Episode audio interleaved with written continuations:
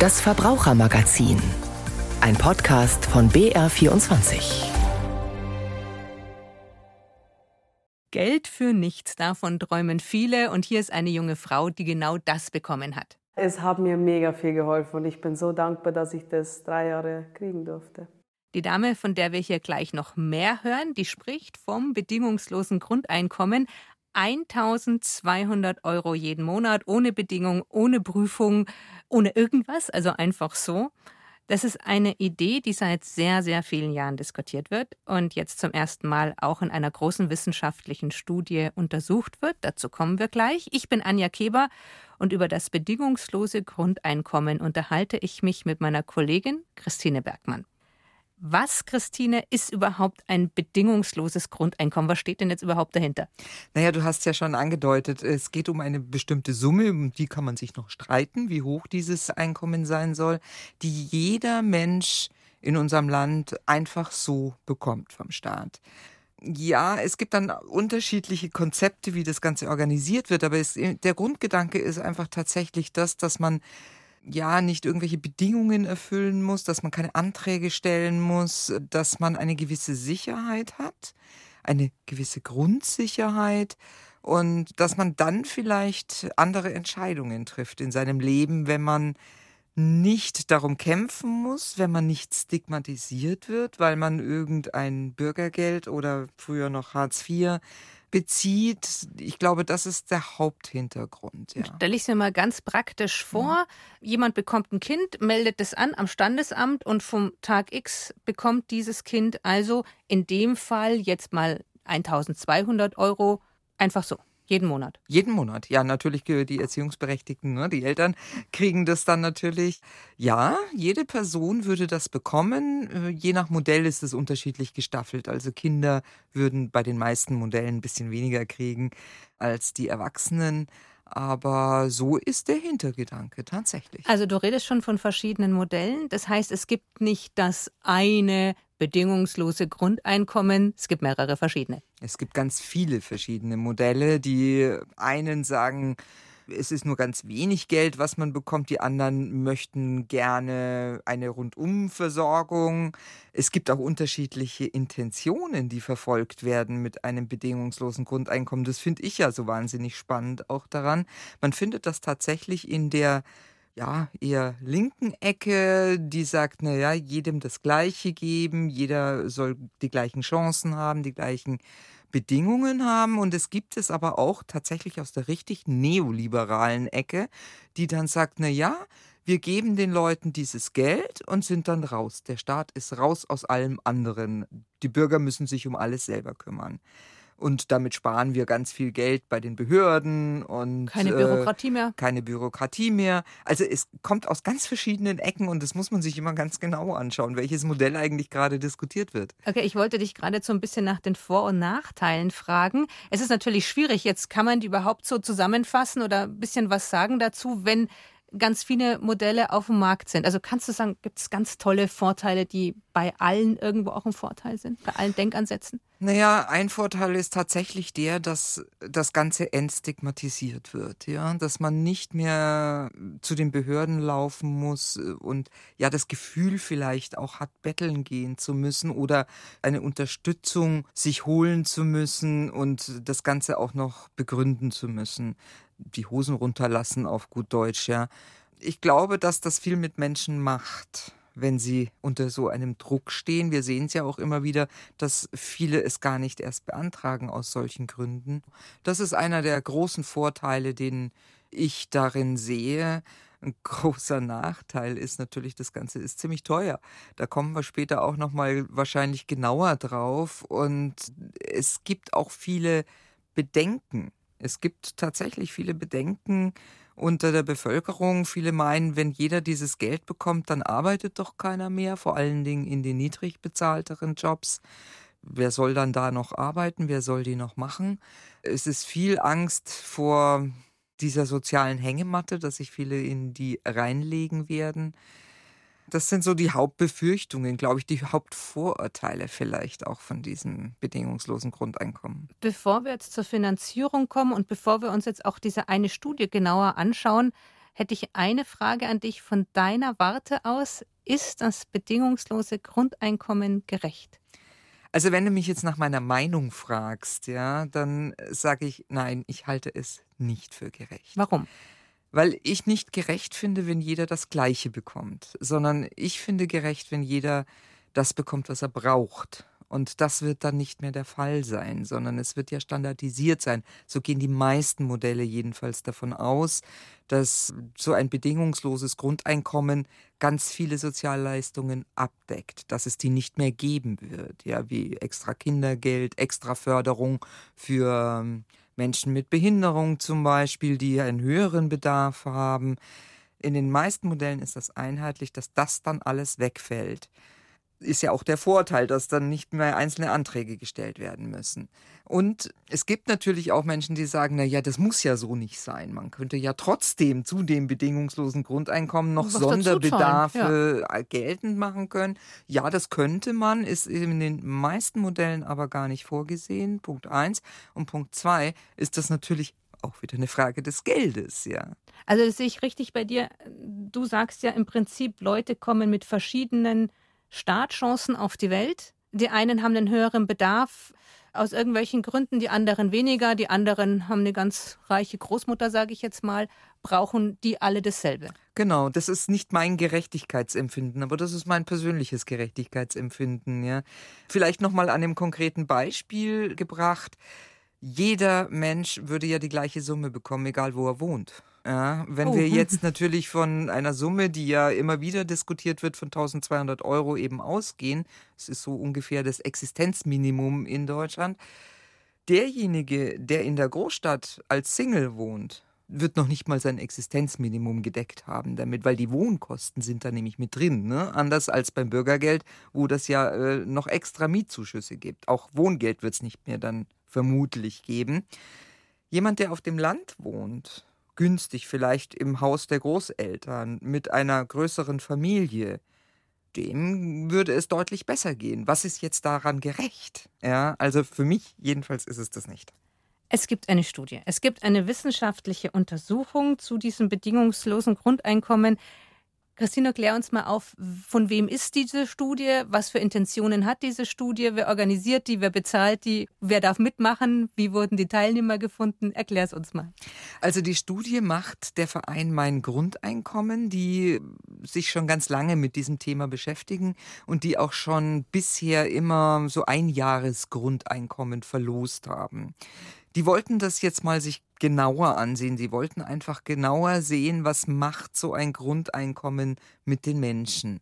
Wie verändert sich ihre Haltung? Wie verändert sich ihre Zukunftsaussicht?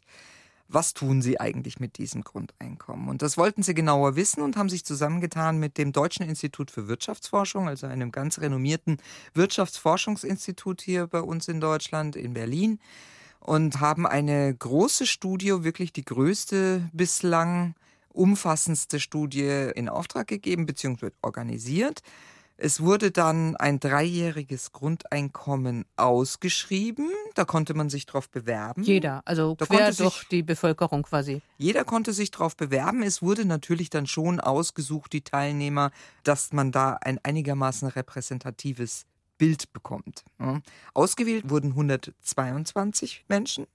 Gleichzeitig wurden aber noch weitere ausgesucht, die nicht das Grundeinkommen bekommen, die aber so ganz ähnlich in der Struktur sind wie diejenigen, die es bekommen, damit man es vergleichen kann, wie sich die Leben so gestalten, wie sich die Leben so verändern.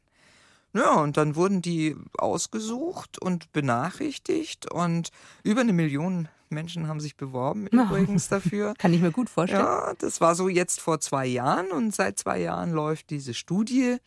Und die Studienteilnehmer, die müssen viele Fragebögen ausfüllen, Interviews machen, die müssen auch Haarproben abgeben. Worum das? Äh, Ob sie für Drogen das nein, Geld raushauen? hat mit Drogen gar nichts zu tun, sondern an Haarproben kann man offensichtlich das Stresslevel ablesen war mir jetzt erstmal auch neu und dass man eben beobachten kann, sind die gestresster, sind sie weniger gestresster als am Anfang? Wie entwickelt sich das Ganze? Eine Frage noch zur Studie selber. Wer finanziert die? Wer nimmt das ganze Geld in die Hand? Das geht tatsächlich über Spenden. Dieses Geld wird über Spenden gesammelt, über Crowdfunding wird das zusammengesucht und offensichtlich haben sie es geschafft. Du hast gesagt, vor zwei Jahren hat es angefangen. Du begleitest das jetzt, das Ganze schon seit Beginn. Und du hast auch zu Beginn der Studie eine Teilnehmerin getroffen. Wer ist das? Kannst du da so ein bisschen was erzählen? Was hat die erzählt? Wie geht's dir? Ja, das ist eine junge Frau. Bianca Radelbeck heißt sie. Hat Schlosserin gelernt, hat dann noch einen Maschinentechniker draufgesetzt und war ja total glücklich, als sie ausgewählt wurde. Sie konnte es erst mal gar nicht glauben. Am Anfang hat sie mir mal erzählt. Sie dachte schon, das ist irgendwie so eine Fake News, ja, so eine, eine Phishing-Mail, die sie da bekommen hat. Aber nein, es hat sich herausgestellt, tatsächlich, sie hat das bekommen. Ich habe sie dann vor zwei Jahren eben schon mal getroffen und sie hat dann gesagt, na ja, sie freut sich natürlich und sie wollte sowieso studieren in München. Sie wollte also da noch ein Studium draufpacken aus diesen ganzen Ausbildungen, die sie eh schon hatte und hat dann gesagt, das Grundeinkommen hilft ihr dabei natürlich, weil sie nicht ganz so viel nebenher arbeiten muss. Also das war jetzt nicht ganz so spektakulär, aber sie sagte, nö, das war schon ganz gut. Das war jetzt der Ausgangspunkt vor zwei Jahren. Also du hast genau. sie vor zwei Jahren das erste Mal getroffen. Du hast sie jetzt kürzlich wieder getroffen. Wie geht's ihr jetzt? Haarproben sind wahrscheinlich noch nicht ausgewertet, aber ansonsten. Ja, nee, sind noch nicht ausgewertet, beziehungsweise ausgewertet werden sie sein, aber ich weiß nicht, was dabei rausgekommen ist. Aber äh, ich habe sie nochmal gefragt, wie es ihr heute geht und vor allen Dingen, was sie jetzt macht, ob sie ihr Studium tatsächlich aufgenommen hat, ob sie es wirklich gemacht hat. Ja, richtig. Das habe ich dann auch gemacht für drei Semester. Und dann habe ich gemerkt, nee, es ist doch nicht meins. Und es lag auch ein bisschen an München, dass mir München jetzt nicht so gefallen hat. Natürlich war es auch übertrieben, teuer. Und dann habe ich mir gedacht, nee, ich fange jetzt wieder zum Arbeiten an und ich ziehe zurück nach Regensburg. Und das im dritten Semester habe ich echt gegrübelt und habe mir gedacht, Mann, das ist eigentlich das, was du möchtest. Ja, dann habe ich halt überlegt und ja, Wohnung gekündigt, Studium abgebrochen, bin natürlich wieder kurz auf Null gestanden. Aber ich habe dann gleich eine Wohnung bekommen. Ja, jetzt jobmäßig läuft es auch relativ gut. Also bin gerade in der Bewerbungsphase.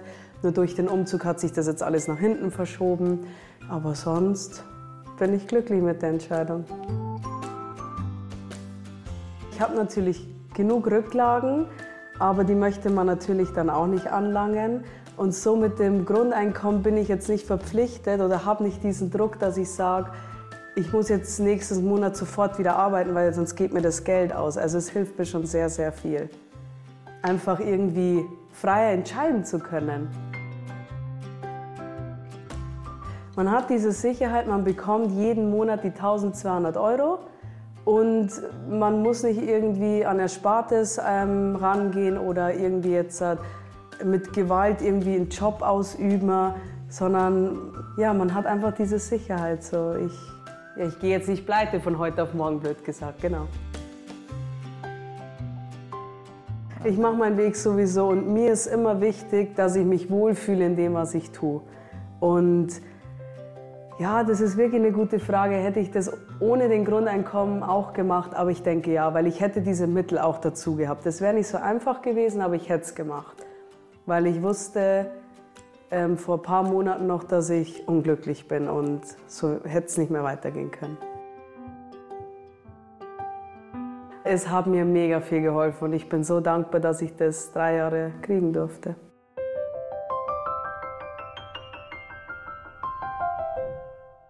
Jetzt habe ich so ein bisschen gehofft, jetzt kommt was total Spektakuläres. Jemand sagt, diese 1200 Euro haben komplett mein Leben verändert. Es klingt gar nicht so aufregend. Ist das jetzt ein gutes Beispiel fürs bedingungslose Grundeinkommen? Ich finde, es ist das perfekte Beispiel für Warum? das bedingungslose Grundeinkommen, weil das ist ja genau das, was eigentlich dieser Verein auch zeigen möchte, dass mit dem Vorurteil aufräumen möchte, dass sich die Leute wirklich in die soziale Hängematte legen. Ja, sie ist deswegen ein perfektes Beispiel, weil sie ihren Weg auch so gegangen wäre, es aber ihr leichter gemacht wurde. Die Entscheidungen werden ihr leichter gemacht, wenn sie dieses Geld im Rücken hat. Sie muss sich nicht stressen. Sie muss sich nicht auf Teufel komm raus irgendeinen Job suchen, sondern kann in Ruhe überlegen, was will ich wirklich, was kann ich wirklich, wo möchte ich hin. Von daher ist das, glaube ich, ein wirklich sehr gutes Beispiel für das bedingungslose Grundeinkommen und nimmt ein wenig die Angst, dass die Menschen dann nur noch ins Nichtstun verfallen. Das, glaube ich nämlich tatsächlich nicht. Das ist auch ein ganz guter Punkt, den ich mir sehr gut vorstellen kann, dass jemand sagt, ich würde eigentlich ganz gerne mal den Job wechseln und würde mir gerne mal dafür ein, zwei Monate Zeit nehmen, dass ich wirklich was finde, dass ich zufrieden bin und da kann ich dann auch volle Leistung bringen. Und da hätte ich ja dann die Absicherung 1200 Euro, in diesem Fall jetzt, die wären mir sicher. Ich kann mich damit mit vielleicht ein bisschen Ersparten damit bin ich einfach gut aufgehoben. Ja, oder ich mache nochmal irgendwie einen Kurs oder sowas, ja, um nochmal eine neue Erfahrung zu machen und nochmal herauszufinden, wo ich hin will. Das könnte ich vielleicht da auch mit überbrücken. Und das heißt, es wären also Leute, die vielleicht unglücklich wären jetzt im Job oder halt in diesem Fall auch gar nicht so zufrieden mit dem Studium sind, die können sich dann einfach nochmal eine Auszeit nehmen. Wenn sie dann wieder zum Arbeiten anfangen, so wie du es ja erklärt hast, dann wird das ja sowieso mit der Steuer verrechnet. Ja, da müssen wir jetzt über die Finanzierung reden. Das muss ja irgendwie sein, ja. Irgendwo muss es ja bezahlt werden. Das Kommen wir zur Finanzierung. Das finde ich ja einen ganz spannenden Punkt. Also irgendjemand muss ja diese 1200 äh, Euro dann für alle Menschen aufbringen. Wir reden hier von einer kleinen Studie, aber irgendwo muss es ja dann herkommen. Ja, vielleicht noch ein Wort zur Studie, ne? also die sich über dieses Thema noch gar keine Gedanken macht. Die Finanzierung ist tatsächlich noch komplett ausgeklammert in dieser Studie. Das wird in Folgestudien, dann soll das geklärt werden. Die wollen sich jetzt wirklich nur mal anschauen, wie verhalten sich die Menschen, wenn sie dieses Geld bekommen. Ja. Die Finanzierung ist wirklich das große Problem beim bedingungslosen Grundeinkommen. Irgendwo ja. musste der Haken ja sein. Also es gibt eine Studie vom wissenschaftlichen Beirat im Finanzministerium, die ist sehr detailliert auf verschiedene Modelle ausgelegt. Ich habe mir jetzt mal das Modell rausgenommen, was so ja dieses Existenzminimum abdeckt, nämlich 1208 Euro sind es da ganz genau, okay. für jeden Erwachsenen und für jedes Kind 684 Euro. Wenn wir das realisieren würden, kostet das im Jahr 1200 Milliarden Euro, also 1,2 Billionen. Das ist ganz schön viel Geld. Das ist eine Riesenmenge Geld. Hätten wir die überhaupt zur Verfügung, wenn wir, sagen wir jetzt mal, alle anderen Leistungen streichen würden? Das ist ja auch immer das Argument, das viele liefern, dass sie sagen, na ja, nehmen wir doch als Gegenpol unser ganzes Sozialbudget, was wir im Haushalt vorhalten, was wir ausgeben als Staat. Das sind 900 Milliarden im Jahr. Hm, also sieht doch dann ganz knapp aus. Also das heißt ja. ganz knapp. Ich meine, bei diesen Summen ist gar nichts ganz knapp, aber ja. könnte sich das deiner Meinung nach ausgehen? Ja, ich glaube, dass das ein bisschen viel Augenwischerei dabei ist, ja, weil bei diesen 900 Milliarden Sozialbudget ist eine ganze Menge drin, was man nicht einfach streichen kann, ja, was man nicht einfach dafür hernehmen kann. Warum? Wir könnten doch einfach alle streichen. Naja, da sind Rentenansprüche, Pensionsansprüche drin und zwar nicht so knapp das wäre eine Enteignung der Menschen. Ja, das ist ja, das gehört ja mir, mein Rentenanspruch, das ist Geld gehört mir. Den hast du dir ja erwirtschaftet. Den habe ja. ich mir erwirtschaftet. Wenn das jetzt eingeführt wird, kann man zwar sagen, okay, du kriegst dann halt 1200 Euro Rente, aber alles, was darüber hinausgeht, wird mir weggenommen. Das ist eine kalte Enteignung. Aber dann hätten wir ja gar nicht das Geld. Nein. Also nach den Berechnungen vom wissenschaftlichen Beirat gibt es eigentlich nur so die direkten Sozialleistungen, die man gegenrechnen kann. Also die Sozialhilfe, Wohngeld, Kindergeld, das würde dann aber auch alles gestrichen werden. Ne? Also all die Dinge und das wären vielleicht so 230, 250 Milliarden. Das hört sich schon wieder anders an. Ne? Das ist schon mal wieder sehr viel weniger, als man braucht. Du hast ja gerade schon gesagt, was dann wegfallen würde, also alle Zusatzleistungen. Gäbe es denn deiner Meinung nach überhaupt eine Möglichkeit, das Ganze zu finanzieren? Weil irgendwo muss das Geld ja herkommen, damit wir auf, auf so ein Level kommen. Also gibt es überhaupt oder ist es einfach so ein Gedankenspiel, das überhaupt nicht realisierbar wäre? Naja, ob es realisierbar ist, ja, letztendlich glaube ich es nicht, aber ich sage trotzdem mal, was es für Überlegungen gibt dazu. Wenn man das jetzt über die Einkommensteuer finanzieren würde, dann hieße das, dass man ab dem ersten Euro über diesem Grundeinkommen Steuern zahlen müsste. Mhm. Also sozusagen wird das Grundeinkommen dann behandelt wie jetzt der Grundfreibetrag bei der Steuer sozusagen. Und darüber hinaus müsste ich dann Steuern zahlen. Und zwar nicht zu knapp. Also auch da gibt es Berechnungen vom Wissenschaftlichen Beirat im Finanzministerium.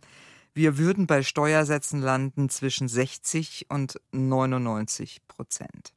Oh. Auf das Einkommen, was ich da verdiene.